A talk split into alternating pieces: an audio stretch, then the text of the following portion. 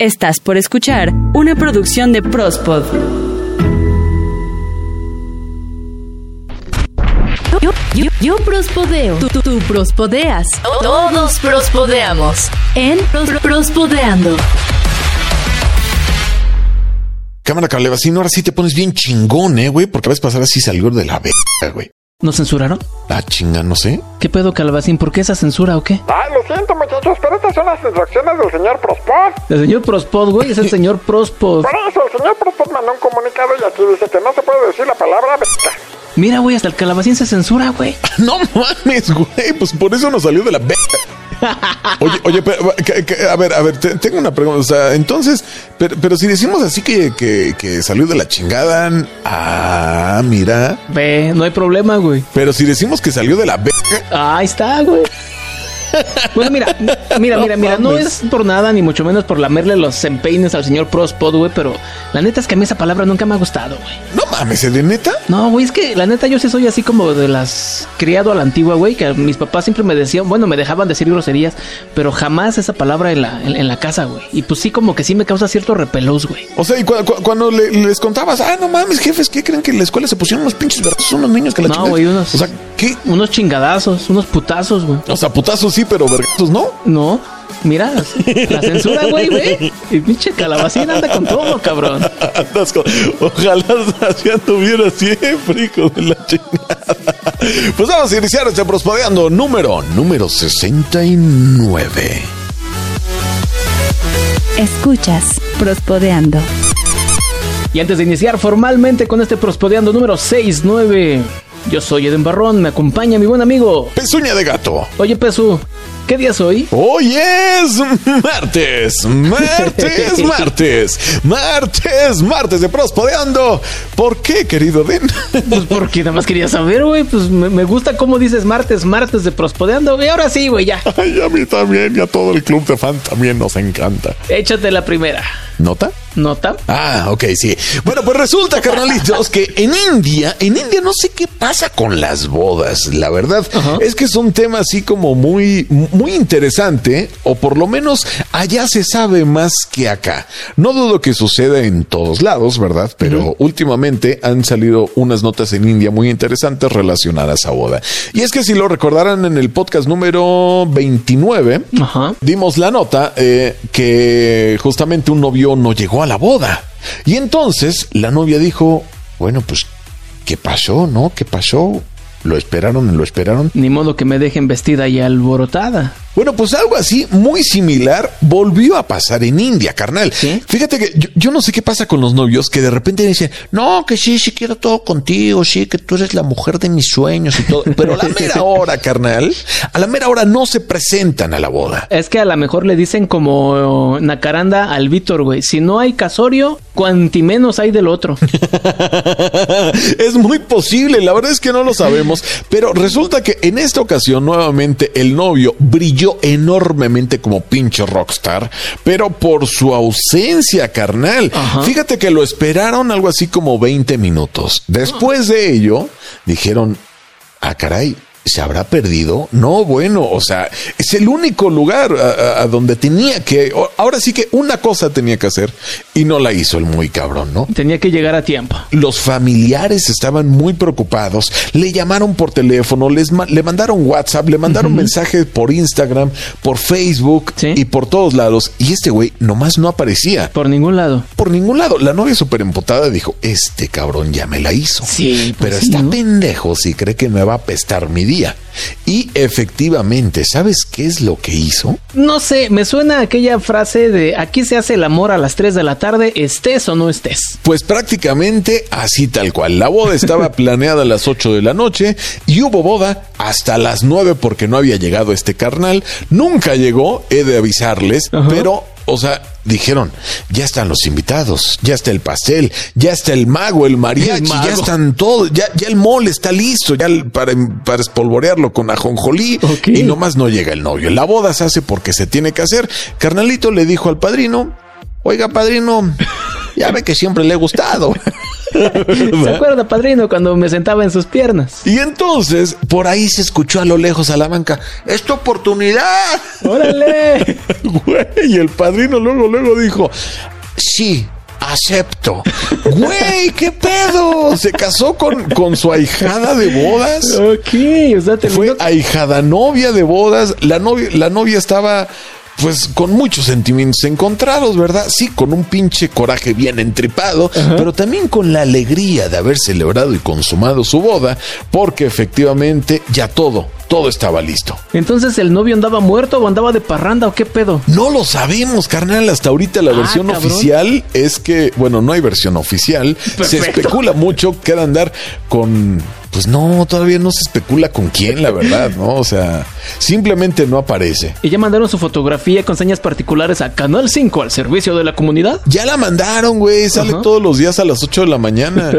y ¿En no más 5? nada. Sí, en Canal 5. Después de, allá. los Ah, no. Teletubbies. Sí.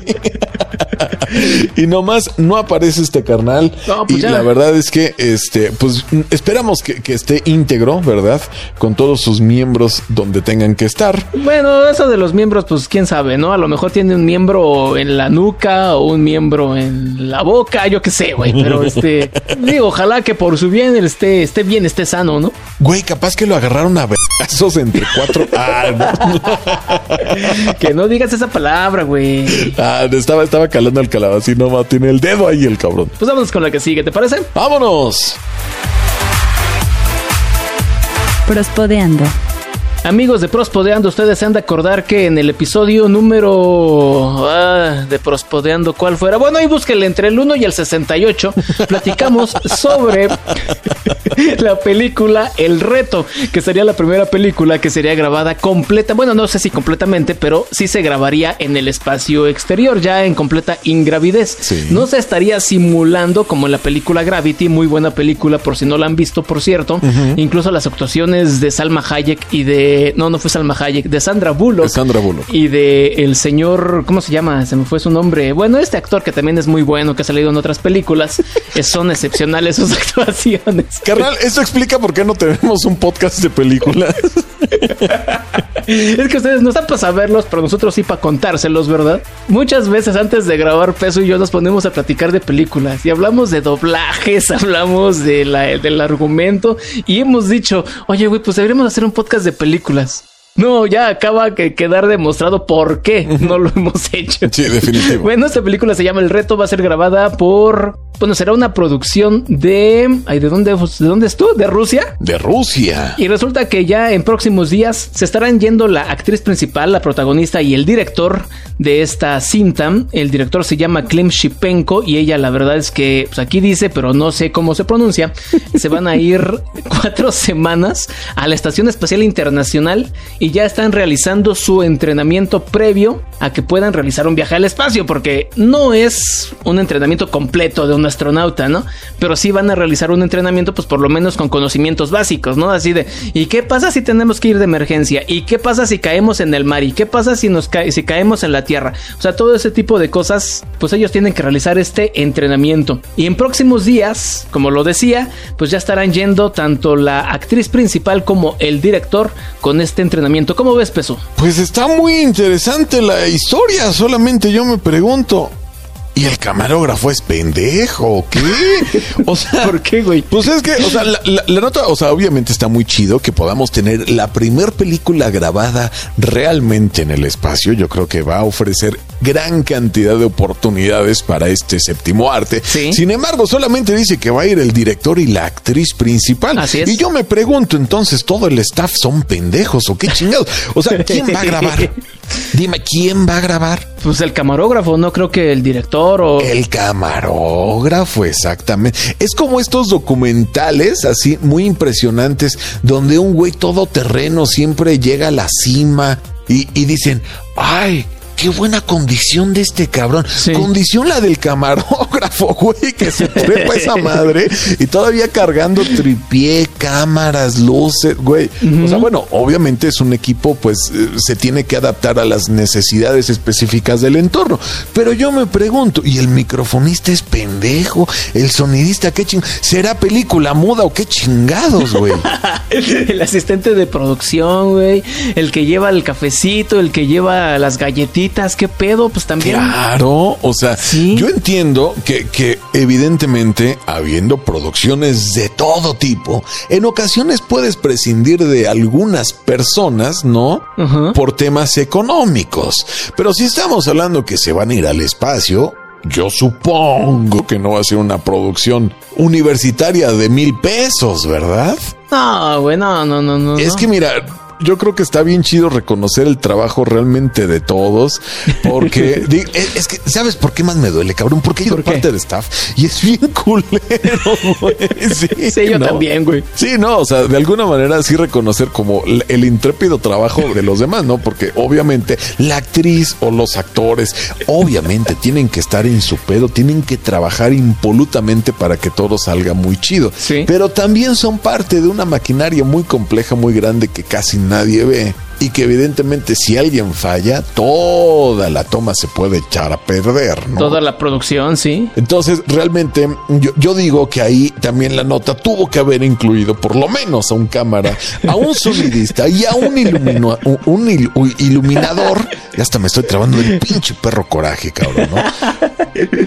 No sabes qué, y antes de que empiece a brincar la vena, güey, porque sí te estoy viendo como que ya te estás poniendo mal, güey. Pues ya mejor vamos con la siguiente nota. Vámonos a la que sigue chingada, madre. Eso me encabronó más que lo de que ya no se puede decir verga. Ya, güey, ya, güey. Prospodeando. Y con esto nos vamos, va- vamos a aterrizar en China, vamos a hacer esta parada muy bonita, muy esperada, muy cotorra, ¿verdad? Porque déjame decirte que hay problemas hay en todos lados, ¿verdad? Digo, Ajá. partiendo desde ahí. Bueno, resulta que eh, una madre de familia estaba muy preocupada porque su crío tenía un acceso eh, de muy difícil acceso junto con todos sus compañeritos para llegar a la escuela. Yo no sé cómo está la educación vial en donde nos estén escuchando, pero por lo menos yo quiero decirles que por más terrible que parezca, siempre hay un lugar peor, ¿no? ¿Peor que México? Yo creo que sí, eh, carnal, sí, seguramente ha- han de haber lugares peores, carnal. Sí han de estar de la chingada, ¿no? Efectivamente, estaría de la verga. Andan en todo, pero bueno, resulta que para llegar a esta escuela, sí, justamente a este centro este, educativo, fíjate que era un pinche relajo siempre pasaba. Putero de carros, güey. O sea, pero así pasaba el puta madral. Nadie se paraba porque, o sea, todos llevan prisa, los chamacos quieren entrar, Sí. no los dejan, dos, tres atropellados a la semana, Ay, güey. Un no. pinche caos. Sí. Total que la señora, muy pudiente, he de decir, dijo, ah, sí, pues mi hijo no va a andar pasando por eso.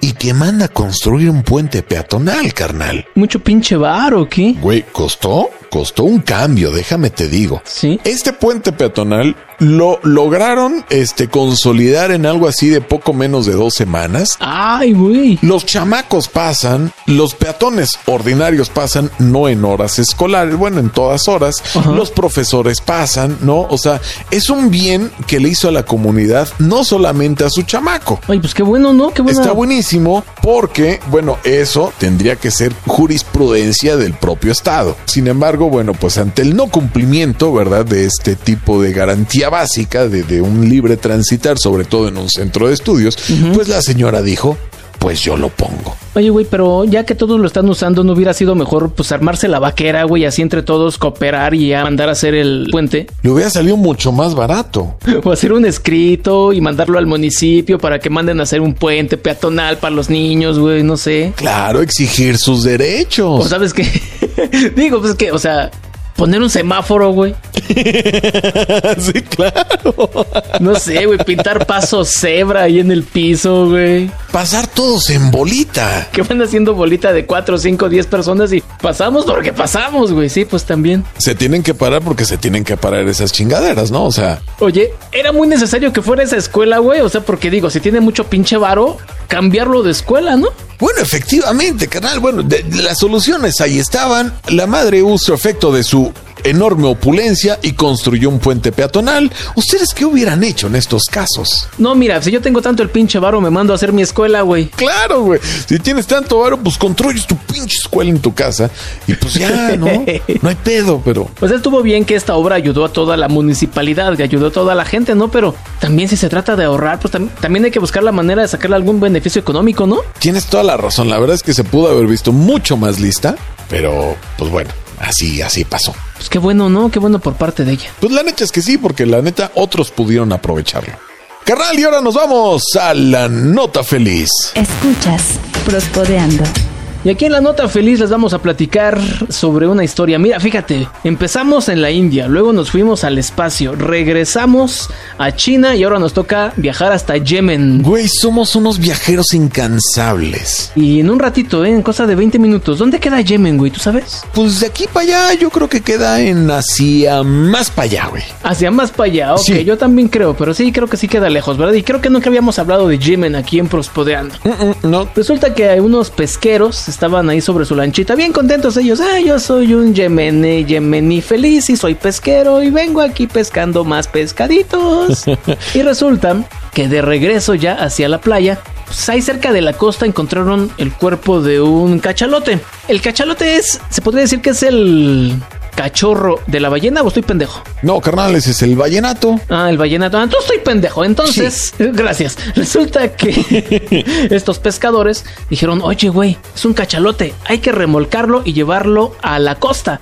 Porque tenían conocimiento de que en los cachalotes se crea una sustancia única en su especie llamada... Los cachalotitos. No, ámbar gris. ¡Ah, perro! Y no es otra cosa más que una secreción, uno de esos...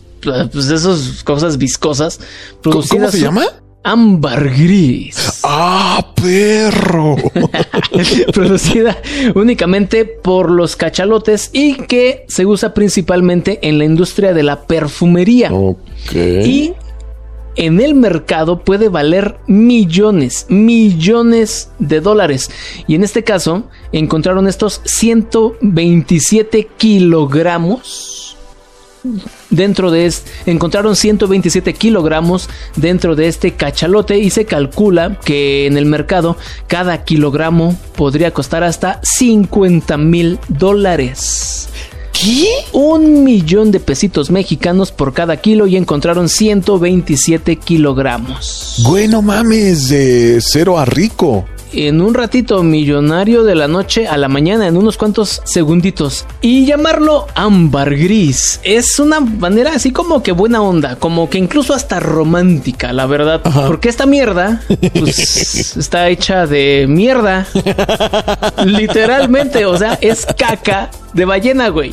Pero en específico de cachalote. de cacachalote, güey. Entonces estas personas pues ya lo, lo sacaron, obtuvieron ese ámbar gris, esta caca de cachalote, la vendieron y ya se compraron casas, se compraron autos, botes de pesca para expandir sus negocios. No mames, güey. o- oye, tendríamos que revisar la caca de otras cosas a ver si funciona. Pues quién sabe, güey, porque esto te digo que tiene muchísimo valor dentro de los perfumes. O sea que en los perfumes nos echamos caca de ballena, güey. No sé, güey. Habrá que preguntarle a Jean-Baptiste Grenouille para saber qué chingados pasa con la caca de ballena. A ver si nos puede hacer un perfumito con la esencia perfecta de la caca de ballena. ¿Qué tal? Pues ahí están nuestras notas, amigos. ¿Cómo las vieron? Espero les hayan gustado, las hayan disfrutado. Comenten las carnalillos en todas las redes sociales. Ya saben de qué hablar en su próxima cita a ciegas. Cuando no tengan nada que decir en, en la junta de producción de todos los lunes en la mañana,